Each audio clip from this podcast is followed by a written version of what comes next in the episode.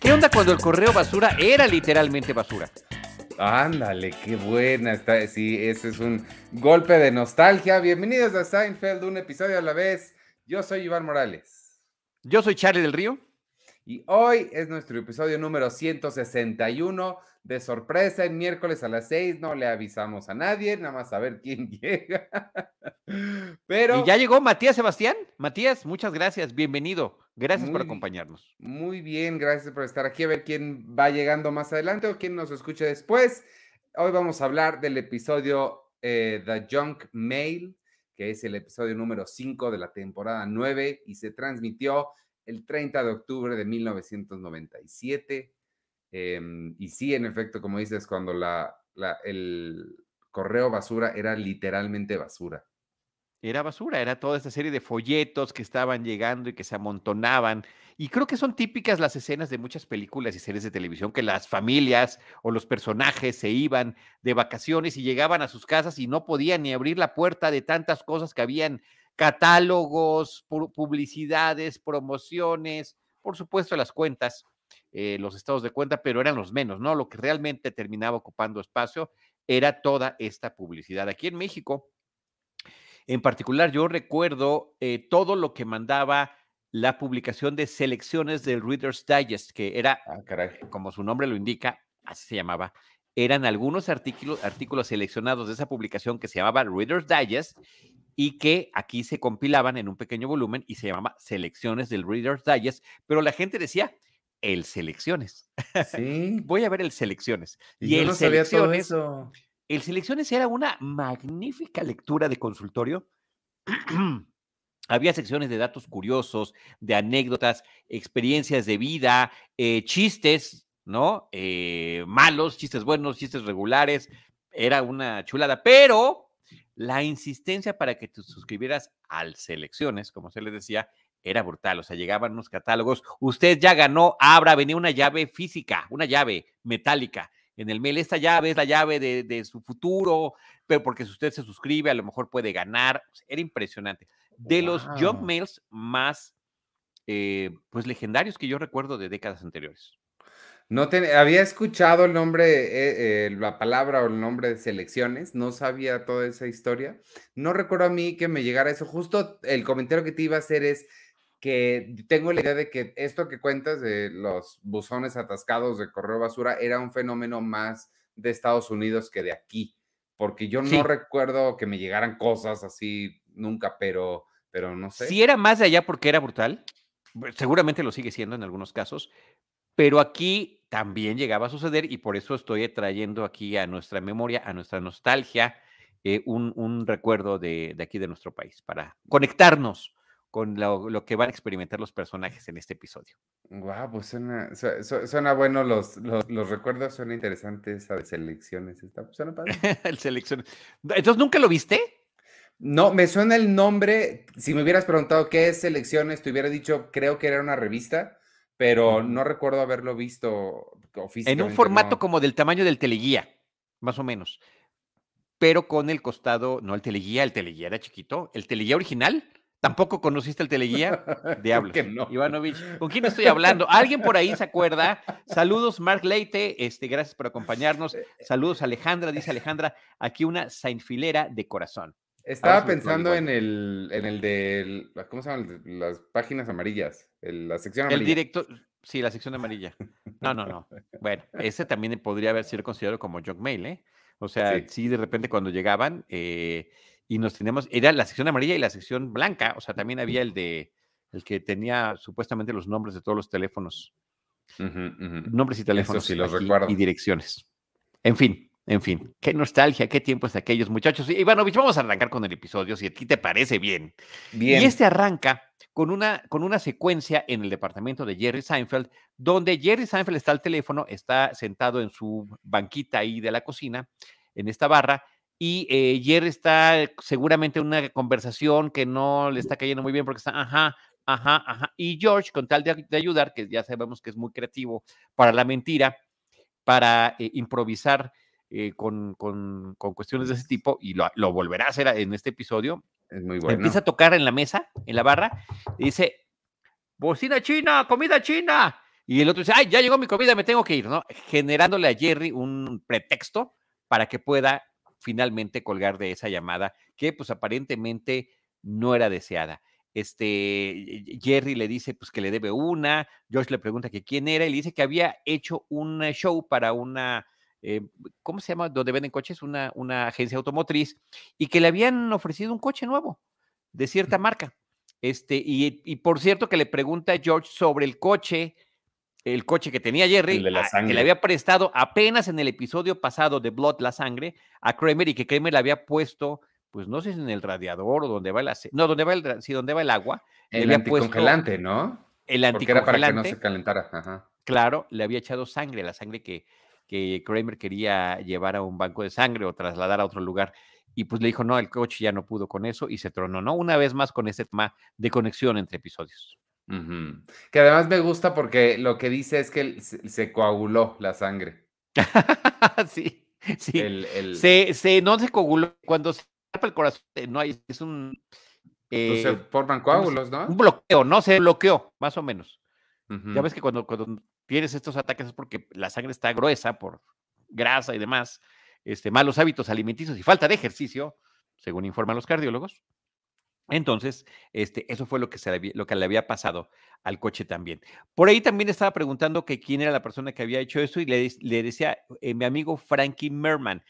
Eh, y le dice, Josh, nunca, nunca me cayó bien. Era con el que siempre te ibas a tus eh, campamentos de verano. Era el yo del verano. Y dice, ay, por favor, George, no era el tú del verano. Además, tú tenías a un yo del verano. Le dices a tu amigo Whitey Fisk y le dice, termina diciéndole este, George que lo había inventado, ¿no? Que no existía. Y entonces, ¿no, ¿no te había llevado él a ver el último tango en París? No, nunca la vi, muy erótica. La, la película clásica está protagonizada por Marlon Brando. Eh, que el último tango en París es uno, otro gran hueco en mi cinematografía, tampoco la he visto. Pero es muy erótica. Te voy a decir lo mismo que le dice Jerry a George. Ivanovich es muy erótica. Entonces, este, me gusta esta confesión y por cierto que en, el área de información del DVD nos mencionan que Whitey Fisk era la combinación de dos nombres de jugadores de béisbol muy conocidos de la época. Ah. Cosa la que eh, nunca hubiéramos entendido nosotros. No, jamás. En, eh, por ahí también entra, entra Kramer con e introduce el tema principal que le va a dar título a este episodio, que son sus catálogos de una tienda que se llama Pottery Barn, eh, que le están llegando en volúmenes increíbles. Dice que es el octavo de este mes que le llega y algo está planeando, los está obviamente guardando en casa de Jerry, porque pues en casa de Kramer ya no cabe nada, con la tina y las gallinas y demás, pues no hay espacio para catálogos. Em, pero lo que a mí me llama la atención de esto es que eh, digo, Potter y Barn es una tienda que sigue existiendo y está aquí en México también, pero mm, no me acuerdo del chiste que hacen, pero yo de donde la conocí, la escuché por primera vez fue en Friends. Algo pasa con Potter y Barn en Friends y luego me acuerdo que las vi aquí y la idea que yo tengo de Potter y Barn es que es una tienda de, de sitcoms. Aunque ok, ok, ok. mi único referente siempre ha sido de Friends y de aquí. De acuerdo, sí, bueno, y como tú dices, ya existe también aquí en nuestro país. Ya hasta se puede también comprar en línea en esta tienda, que por cierto, y esto era interesante tanto para un show como Friends o como para Seinfeld, era una tienda que originalmente había nacido en la ciudad de Nueva York, en Manhattan. Entonces, y que después se vuelve cadena nacional e internacional, pues termina siendo interesante, ¿no? Eh, y pues aparentemente, al igual que el Selecciones en México, Pottery Barn estaba mandando continuamente catálogos a toda la gente. Y, también me parece, como siempre, increíble lo que dice Kramer. Sí, me están llegando demasiados y los estoy guardando aquí en tu casa. que me parece una puntada, una puntada muy buena. Por cierto, que esta no era la, eh, eh, escena inicial original del episodio. Esta nos va, esta, esta, esta entrada nos conecta con los temas principales, nos conecta con el tema del amigo, eh, el, tema del coche que le van a dar a Jerry por haber participado en una presentación para esta agencia automotriz, conecta con el tema del correo basura, ¿no? Está, es un buen prólogo. Y a, a diferencia de los otros prólogos que había, que habían sustituido los monólogos, que podrían ser podrían meterse en cualquier lugar. Y así había uno que está filmado y está editado y está en eh, la colección del DVD. Están Jerry e Elaine en una mesita chiquita en la cafetería. Y Elaine está así con su tacita levantada y se queja con Jerry. Llevo 10 minutos con la taza levantada y nadie ha venido a servirme café. Y Jerry le dice, pues te reto que vayas y te lo sirvas tú solita. dice, pues sí lo voy a hacer, porque nadie viene. Tenía que ir atrás de la barra, ¿no? dice, a ver, a ver, hazlo. Y entonces va Elaine, se va detrás de la barra, agarra la cafetera, se empieza a servir y Jerry empieza a gritar, hay una mujer que está agarrando el café ya solita, Se le chorrea el café y Lane, se quema, este, suelta la taza, suelta la, jarra, se voltea para caminar y se cae al piso. Mientras Jerry había gritado, se, se, seguía riendo, llega una mesera y le sirve a Jerry. Y le dice, ah, muchas gracias. Este, una escena que, por cierto, se parece más a, a algo que le hubiera pasado a Kramer, ¿verdad? Tu comedia física totalmente de Michael Richards. Sí, sí, sí, sí lo, sí lo vería bien en él, pero suena divertido, qué lástima que supongo que por tiempo ya no, ya no ocupo. Como siempre es por tiempo, como siempre. Pues Oye, Jesús Amarillas ya llegó, gracias, ¿eh? de verdad que gracias a todos los que se han estado sumando sin previo aviso en este programa. Matías dice, por cierto, que en casa de sus papás todavía tienen catálogos que reciben en los noventas. Así que bueno, pues ahí están los testimonios que tenemos de este correo basura que también recibíamos en México. Ya pronto van a ser de, museo. sí.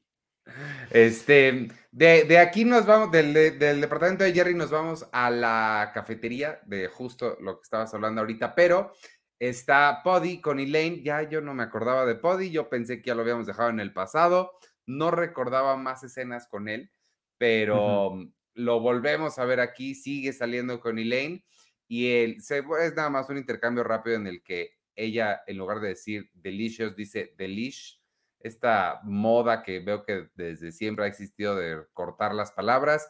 Y aprovecho para un aviso general y, mm, este, por favor, en mi presencia, nadie utilice la abreviación PELI. Se los voy a pedir, por favor. Me parece espantosa casi tan espantosa como a. No, Podi sí lo acepta, de hecho, no le parece espantosa. Sí, no, lo que pasa es que él tiene otras opciones, ¿no? que le caen, como siempre, terminan cayéndole mal a Elaine. Ahora, a mí no me sorprende que volvamos a ver a Podi, de hecho, me da mucho gusto porque me encanta el ah, personaje. Claro, sí. Y que ha quedado previamente establecido que es esta relación que tiene Elaine que va y rompe, va y rompe, va y, rompe. O sea, evidentemente hay una atracción física muy poderosa entre ambos eh, pero a la hora ya de platicar y de convivir ahí es donde Elaine no se siente a gusto porque además Elaine es la que se siente superior intelectualmente, que creo que ahí es el pecado que está cometiendo ella. Y entonces ella está buscando el, menor pretexto para volver a cortar, pero de repente también quiere volver.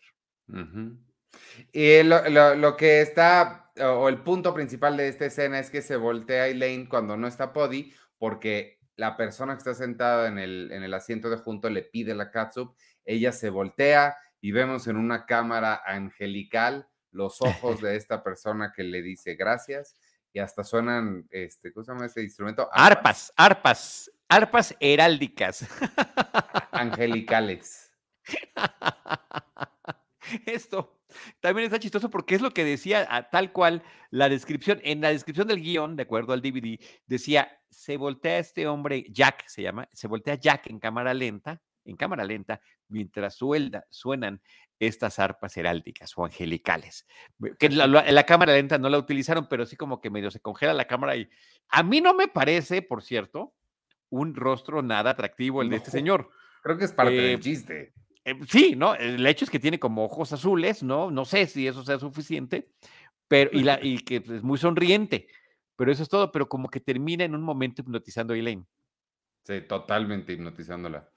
Este, después nos vamos, me encantó esta, esta escena que sigue, porque, bueno, toda esta historia que comienza ahora, sí. porque George habla por teléfono a casa de sus papás y sus papás eh, claramente, o sea, su mamá ni siquiera quiere hablar con él, se lo pasa de inmediato a Frank y cuando está hablando con Frank, quién sabe qué le está platicando George y se escucha este mismo truco de la puerta que suena, alguien en una voz fingida. Femenina.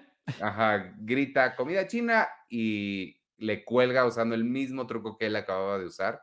Y e, e, esta historia, este, el comienzo de esta historia me gustó mucho. Está fantástica, pero además te está saltando una parte que está genial porque le dice, ah, este, mamá, eh, te paso a tu papá y le pasa el teléfono a Frank y Frank dice lo que siempre dice Jerry cuando le habla a George, who's this? ¿No? ¿Quién habla? Sí. Y sí, eh, ¿sabes qué? Creo que es la mejor historia de este episodio. Esta historia, ¿no? Porque todos, en toda la serie, George se le ha pasado quejándose de sus papás y de que ya no los aguanta. Y, ay, tengo que hacer la llamada semanal con mis papás. Y ahorita vemos que los papás como que no necesariamente estaban esperando esa llamada. Sí, entonces la idea de que ellos ser quienes se hartaron de él está muy buena. Exacto.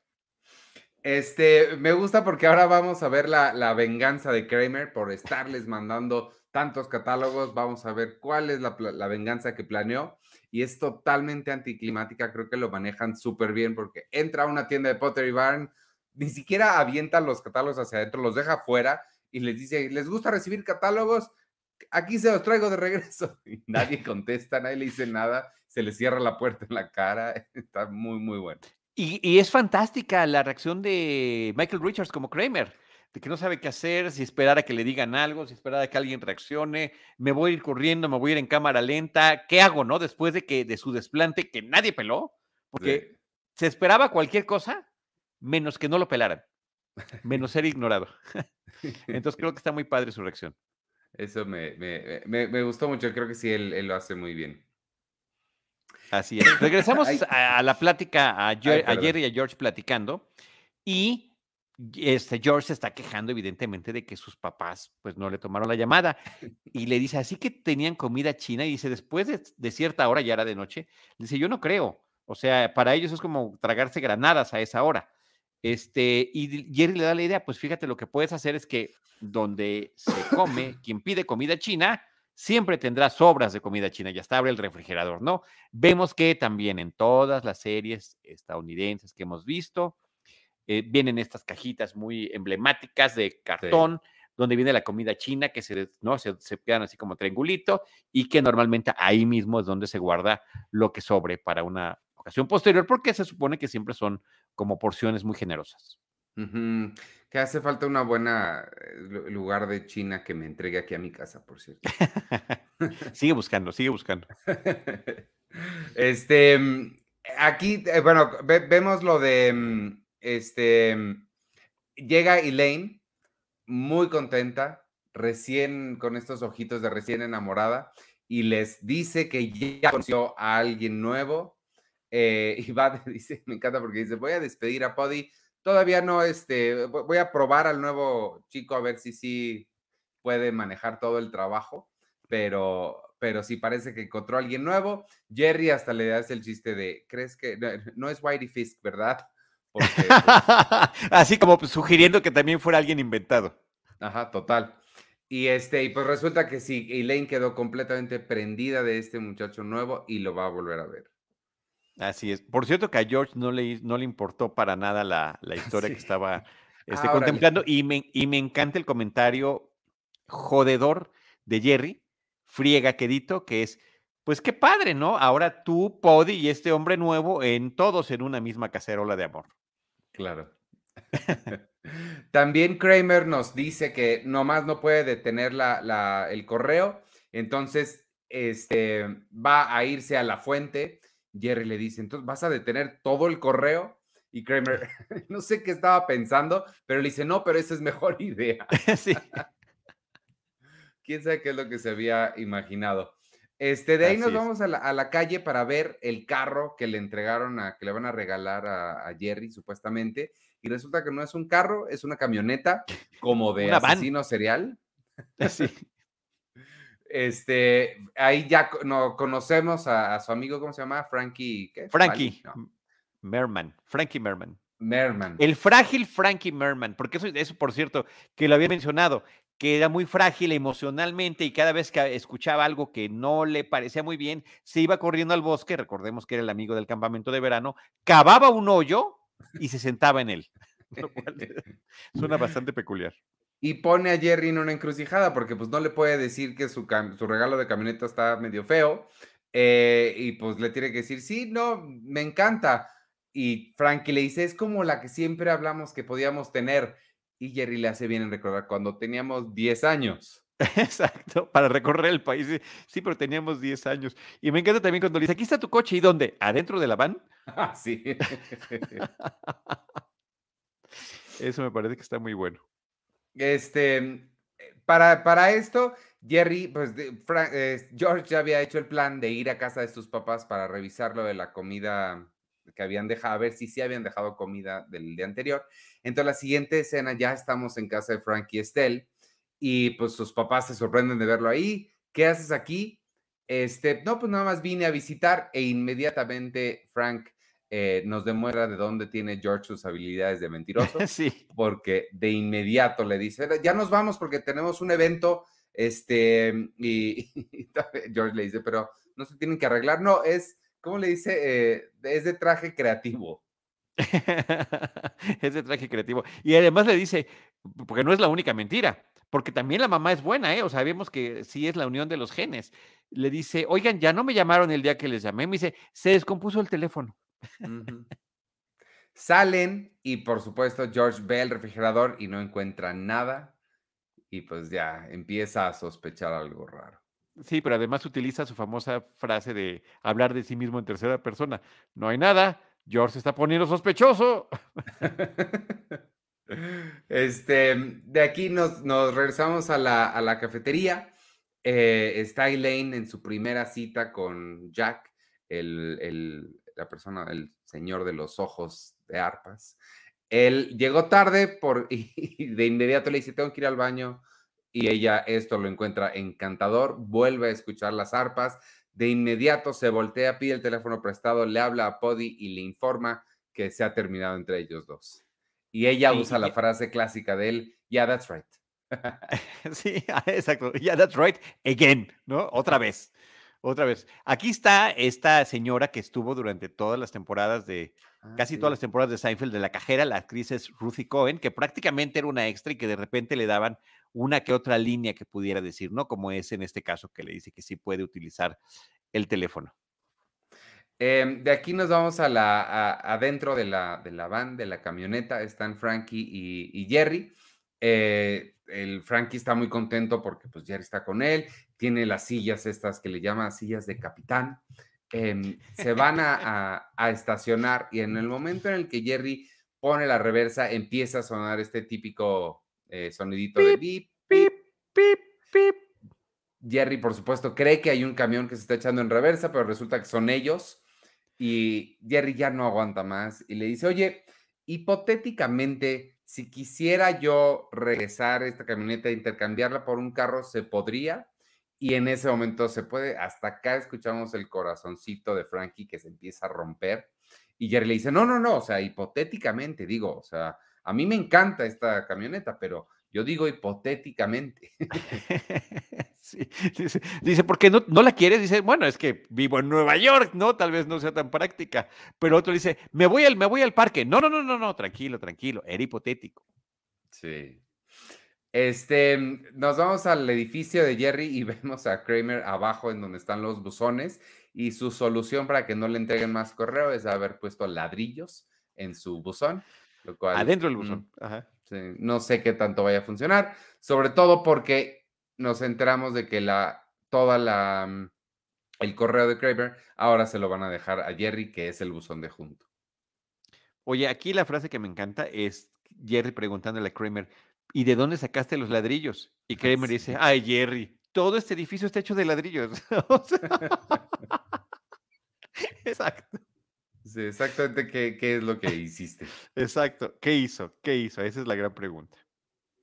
Este, para esto, pues Jerry quiere, pues sí, tratar de vender la camioneta, le pide su ayuda a Kramer, Kramer, oh, no, no le pide ayuda, Kramer se ofrece porque siempre se ofrece a todo, saca su, una libretita para apuntar, que me encantan esos detalles precelulares, este, y empieza a escribir a mano el anuncio que va a colocar. Eh, Jerry no le gusta tanto esta idea, me encanta su frase, no sé si quiero conocer al tipo de gente que quiere comprar una camioneta de estas usada.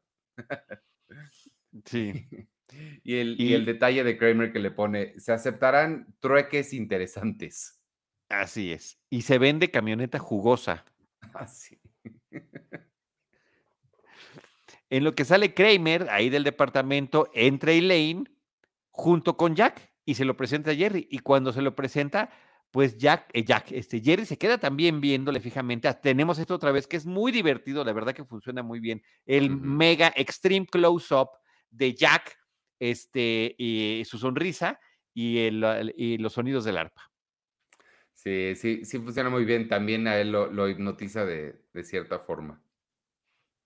Así es. Eh, nos vamos ahora a la oficina postal.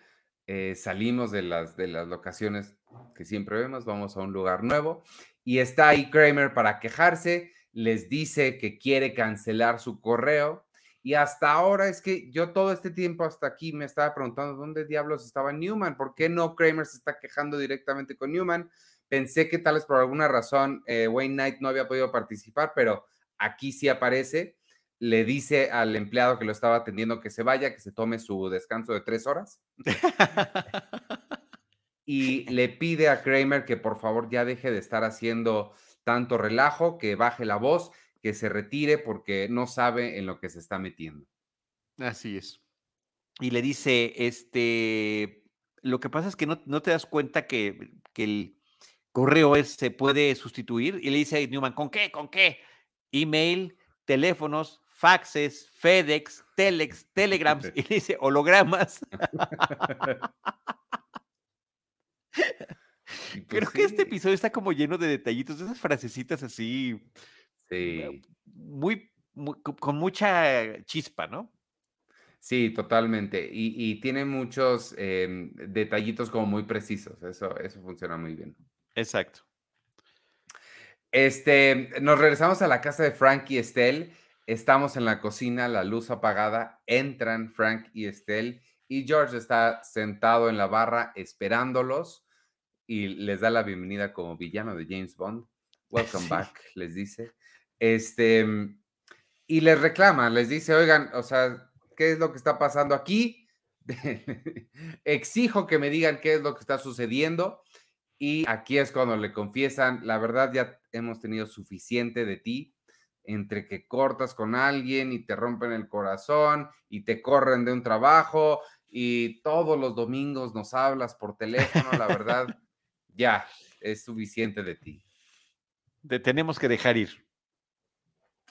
Sí. Dice, ¿ustedes me van a dejar a mí ir? Sí, y ahora si me lo permites, voy a hacer el amor con tu madre.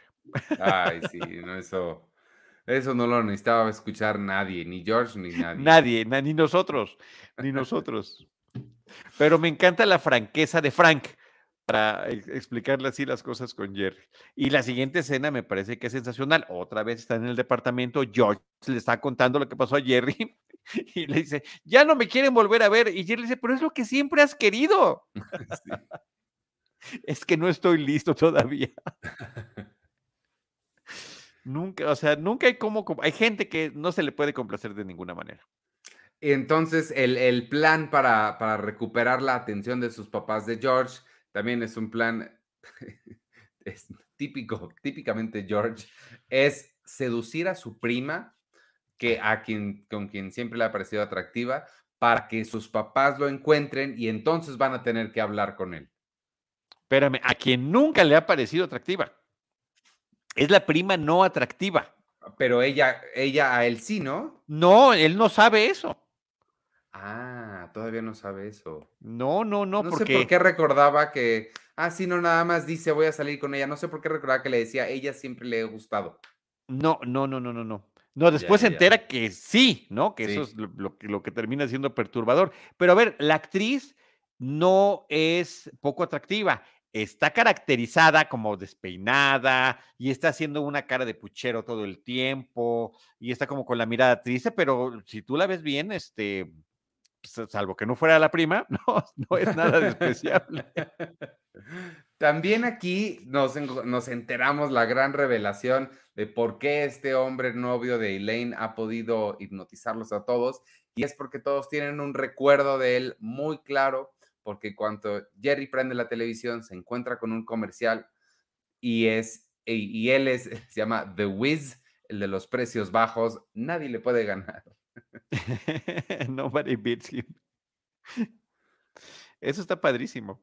Y, pero Sí. espérame, primero eh, lo, ten- lo encontró grabado Jerry, lo tenía en un, en un VHS y se lo Ah, enseña eso a iba a George. preguntar, eso iba a preguntar Sí. porque dije, pues, ¿cómo le hizo para que...? No, porque es un anuncio viejo, o sea, no era un anuncio reciente, era un anuncio viejo. Y dice, por eso lo recordamos, por eso nos cae bien, por eso. Entonces dice, mira, mira. Y, y George dice, ah, qué patético. Dice, claro, le dice Jerry, ni siquiera, es- ni siquiera son parientes.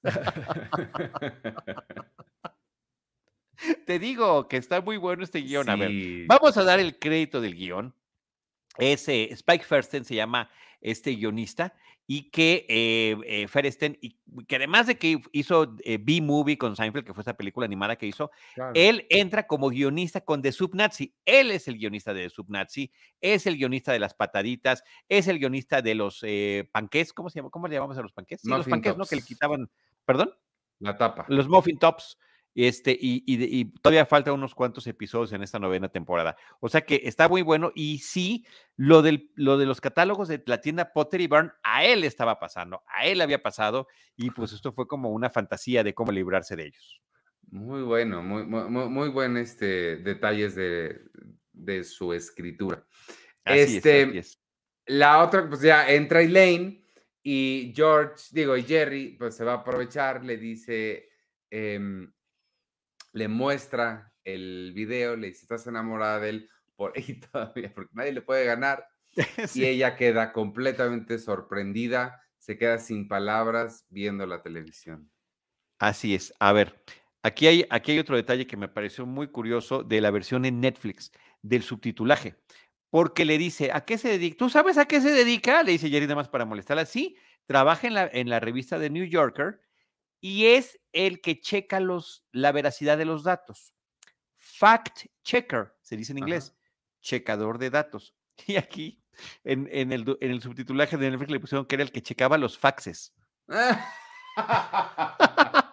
es el que revisa los faxes. Wow. y- y, bueno, hay una dignidad silenciosa en todo esto. Entonces, para Jerry eso es una mina de oro, porque dice, sí está padre que su trabajo sea como silencioso y de repente pues le pone el comercial de The Wiz Guy. Wow. Me- me- ca- cada vez que veo ese tipo de errorcitos me da un montón de coraje porque cuando llego yo a traducir cosas me esfuerzo tanto por asegurarme de estar traduciendo sí, bien. Sí, sí. Y sobre todo porque eh, lo mencionan en más de una ocasión. Esa es la primera vez que lo dicen. Facts checker. Y dicen, no, el que revisa los faxes, ¿qué onda? Por favor. Netflix ni siquiera- 2022. ¿Qué Ni pasó? siquiera es un trabajo, es de. Exacto. Nunca lo fue. No, bueno. Nunca lo fue.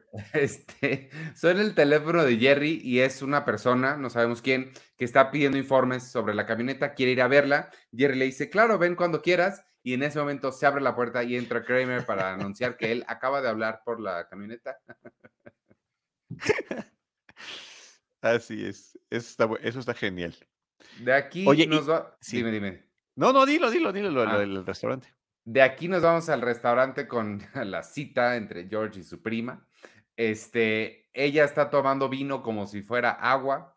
George le está diciendo que siempre la encontró atractiva, que siempre le gustó. Em, y ella, bueno, primero cree que quiere pedir dinero prestado y después le gusta la idea. le gusta bastante la idea. Y lo cual termina sorprendiendo a George, porque él esperaba, por supuesto, la respuesta contraria. Y él dice, Claro. no, sí, qué diablos, vamos a hacerlo. y Tommy George quiere, no como ganar tiempo, este, pero bueno, hay que tratarnos un poquito más. No, ya vamos a darle. No, de una vez, órale. de una vez. Este, nos vamos a la calle, está Kramer viendo la camioneta de, de- Jerry y le pregunta que por qué la quiere vender, como si realmente fuera un extraño pidiendo detalles. Este, Jerry le dice, pues tú ya sabes para qué, sabes que es nueva, no tiene, na- nadie la ha manejado, este, ¿la quieres o no? Y Kramer me gusta porque le, le ofrece como pago, como el anuncio decía que podía aceptar trueques interesantes, le ofrece una playera, una camiseta, supuestamente de Anthony Quinn, que se la robó cuando estaba haciendo ejercicio en el parque. Eso es increíble. Además, me encanta que sea un actor mexicano al que están refiriendo en esta ocasión, de tantos otros que han mencionado a lo largo del tiempo, ¿no? El actor Sorbel Griego, por ejemplo, de tantos otros papeles que tuvo Anthony Quinn en su trayectoria y que aquí haya sido eh, rescatado, mencionado en este episodio. Pero eh, me, encantó el detalle de los trueques interesantes porque es que ahí decía que los aceptabas. Sí, por eso lo pusiste tú y qué bueno que lo puse. o sea, él conspiró desde el inicio. Era todo un plan. Este, nos vamos con Poddy y con Elaine. Ella le está pidiendo regresar. Eh, él pues, se siente un poco ofendido porque lo dejó por el tarado ese de la televisión y él no va a regresar con ella y ella todavía tratando de guardar un poco de dignidad defiende un poquito a, al Wiz diciéndole, pero nadie le gana, nadie. y este, y luego también le dice eh, este Body, diciéndole, bueno, este, ¿por qué regresaríamos? ¿Qué tal si después me, me, ah, me, cambias por el técnico de los refrigeradores? No, dice, por el técnico, por el, el hombre que repara los Maytag, ¿no? Una marca de electrodomésticos. que lo dijo eso porque también tenían un jingle muy, eso lo menciona el DVD, tenía un jingle muy conocido en televisión. Ah, eso tiene un poco. porque el whisky sí fue inventado para el episodio, pero estaban haciendo alusión a algo que era una realidad. Claro.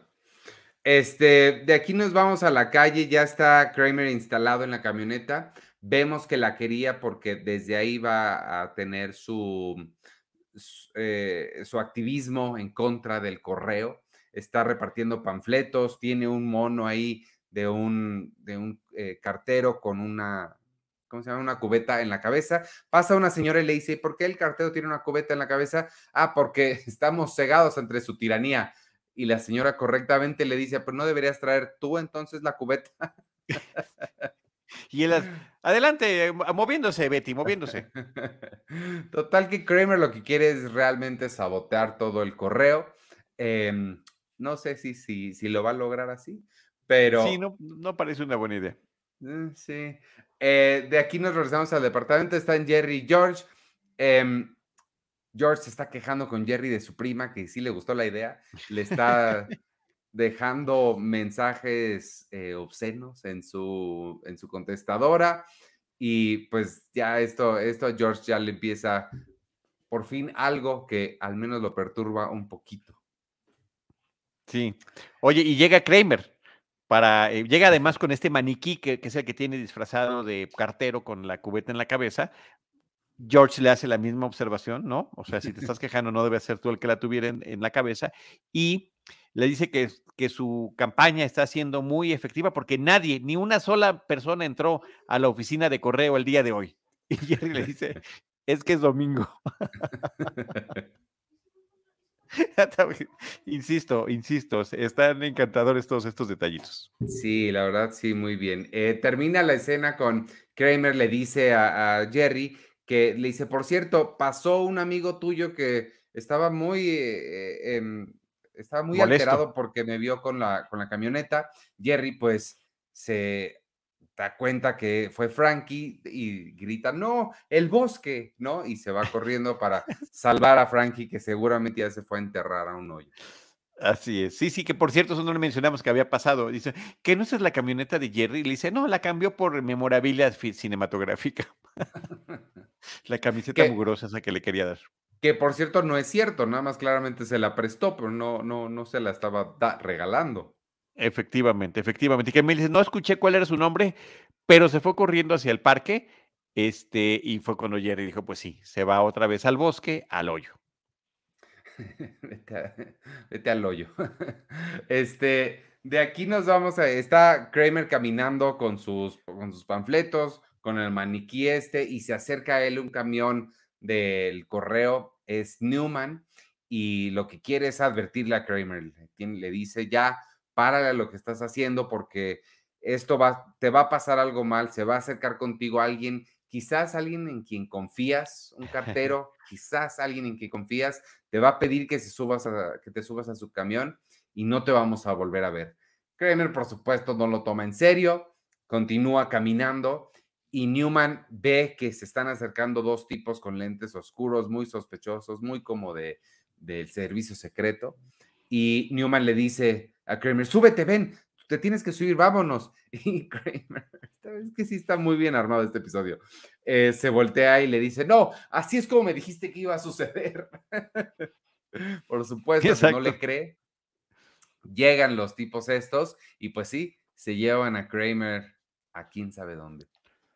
Exacto. Esta escena, eh, de acuerdo a lo que menciona el subtítulo del DVD, está haciendo una alusión a esta película clásica de Los Tres Días del Cóndor con Robert Redford. Y esta es ah. Una de las escenas finales porque justamente está tratando de develarse una, una situación eh, secreta de la CIA.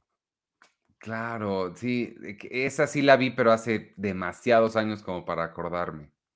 Sí, yo, yo definitivamente la última vez que la vi fue en el siglo pasado. La película es de los setentas y seguramente la vi en la época en la que Seinfeld estaba en su apogeo. Sí, me gustan mucho estas referencias que hacen a, cine, pero sí se me van algunas porque sí, ya también. Sí, ahora, sí se nota que lo es porque es el típico, tú mismo lo dijiste, agente gubernamental encubierto, que no se ven tan encubiertos porque están trajeados y están con lentes oscuros y actúan de manera sospechosa. Pero bueno, eh, la referencia más cercana, más este, clara y que sí está basada en eso, de acuerdo aquí a la historia del DVD, es esa. Este, nos vamos al parque, está Jerry buscando a Frankie por ahí, se encuentra a otra persona que está haciendo otro hoyo. está muy chistoso eso, pero muy raro. Este, Parece que es una moda. Sí. Y al final, pues sí da con Frankie, que sí está efectivamente haciendo un hoyo. Le está diciendo, es que soy un tonto, Jerry, soy un tonto. Y Jerry le, lo, tranquiliza, le dice, no, no, no, está bien, o sea, yo sí quiero la, camioneta, nada más, o sea, relájate, ¿no? Lo, trata de tranquilizar. Lo trata de calmar.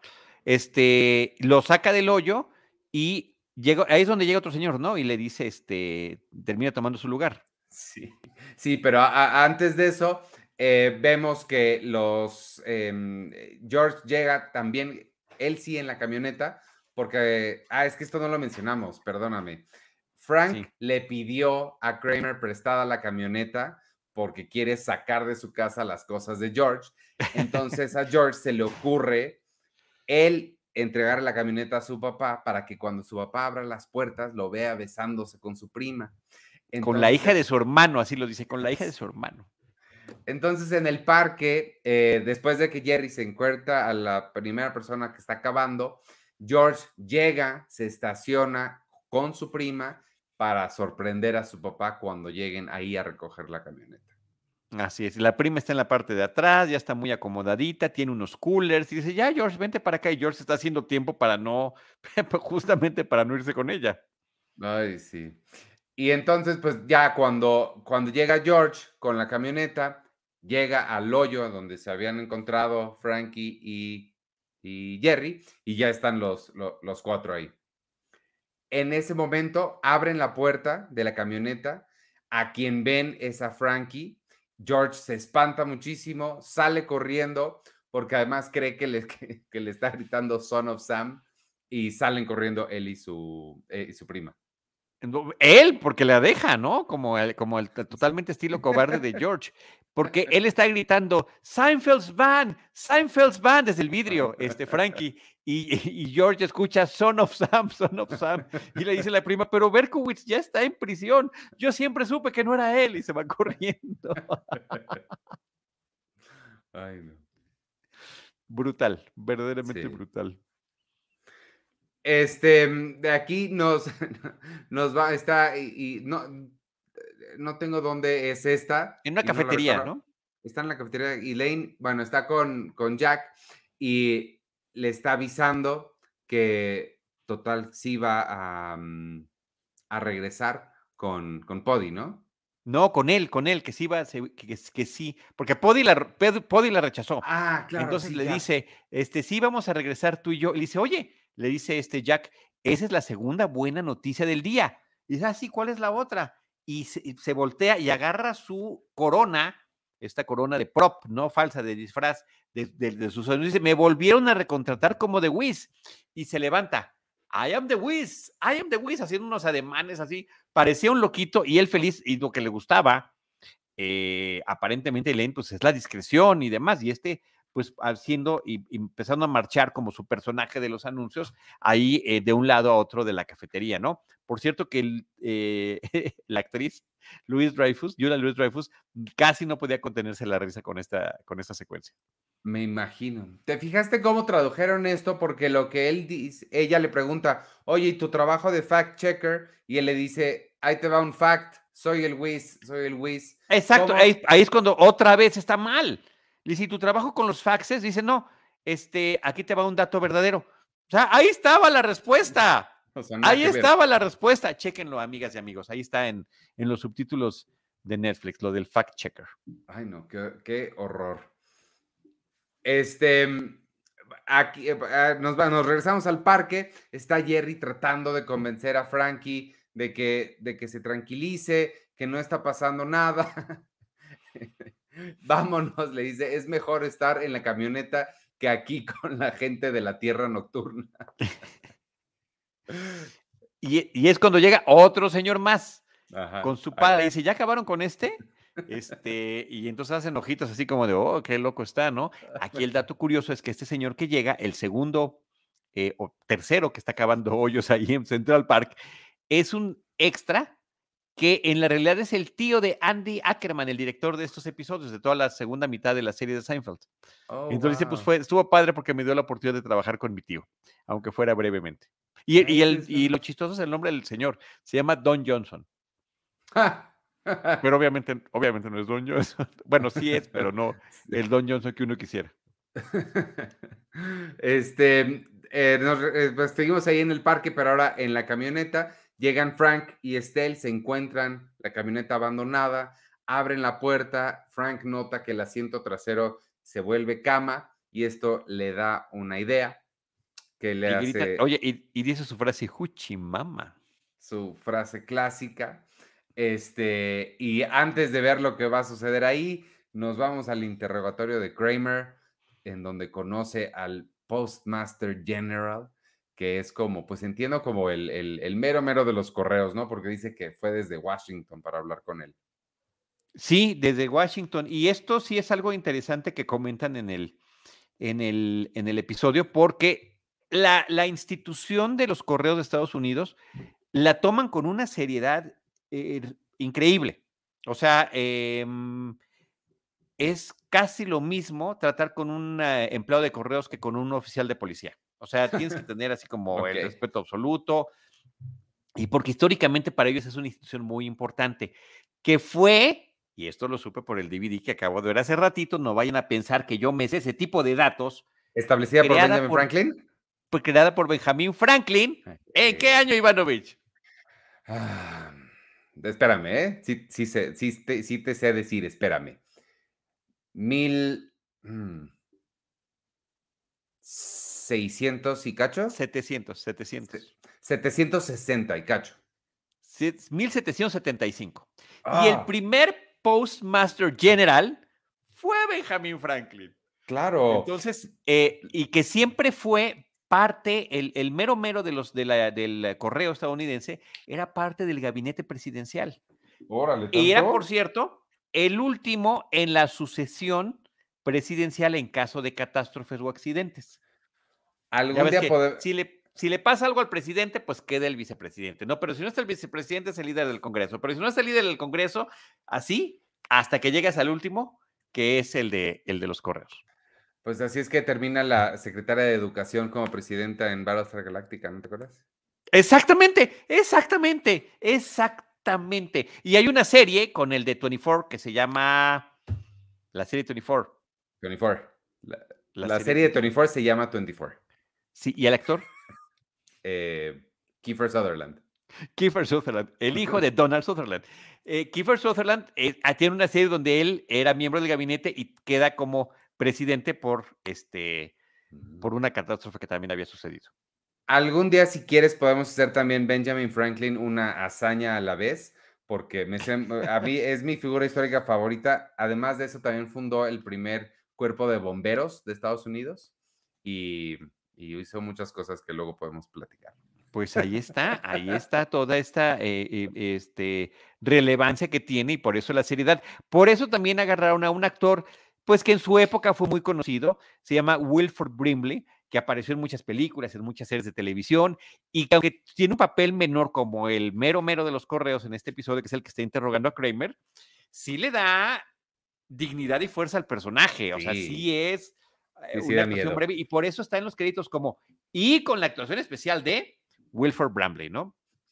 Eh. y, bueno, pues lo que hace en este interrogatorio es básicamente asustarlo, decirle, este, yo dejé un partido de golf para venir aquí contigo, obviamente con sí toda, es lo más amenazante posible, Kramer sí se espanta muchísimo, termina por decirle, no, claro que quiero todo mi correo de vuelta, me lo voy a llevar, por favor, este, se termina yendo y a su salida se cruza con una persona que trae una cubeta en la cabeza y es Newman quien le dice, cuenta mi historia, por favor.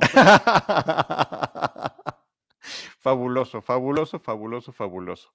Y después ya nada más tenemos el final del episodio, ¿no? Que es justamente otra vez en el bosque, donde ya se encuentra todo el mundo.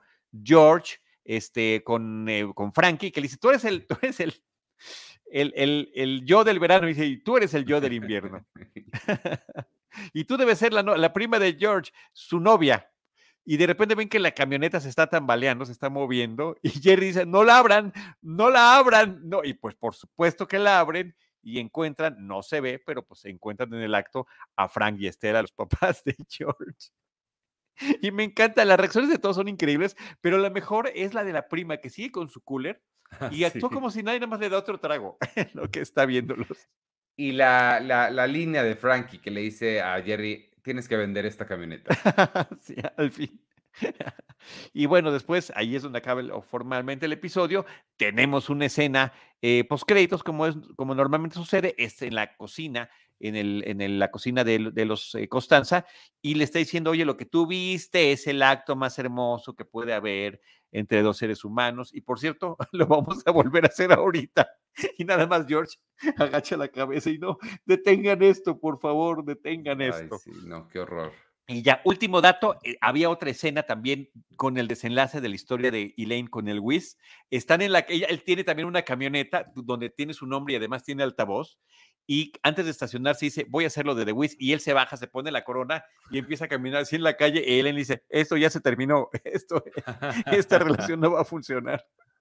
Pero al otro no le importa y sigue haciéndolo. Y también ahí, ahí sí, este, esa escena cortada, se, se muere de risa Julia Louis Dreyfus, no puede contenerse.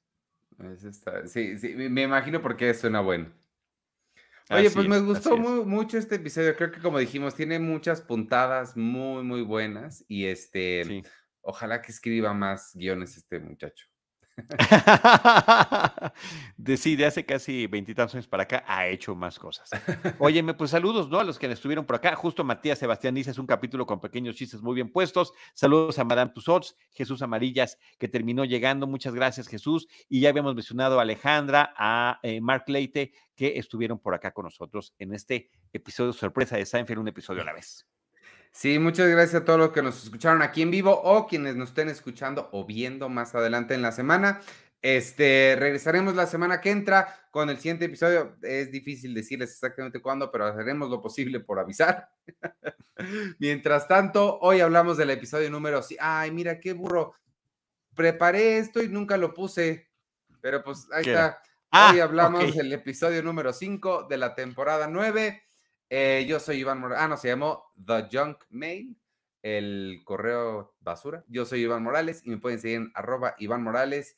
Y el jueves tenemos eh, James Bond, una misión a la vez, para que no se me olvide decirlo. Gracias, adiós, despide tú. Adiós. El mundo no es suficiente. The World is Not Enough es la película que sigue en esta otra aventura que estamos haciendo, una misión a la vez. Eh, gracias a todos. Soy Charlie del Río, arroba Charlie del Río y Charlie del Río, Cine y Series en Facebook. Muchas gracias.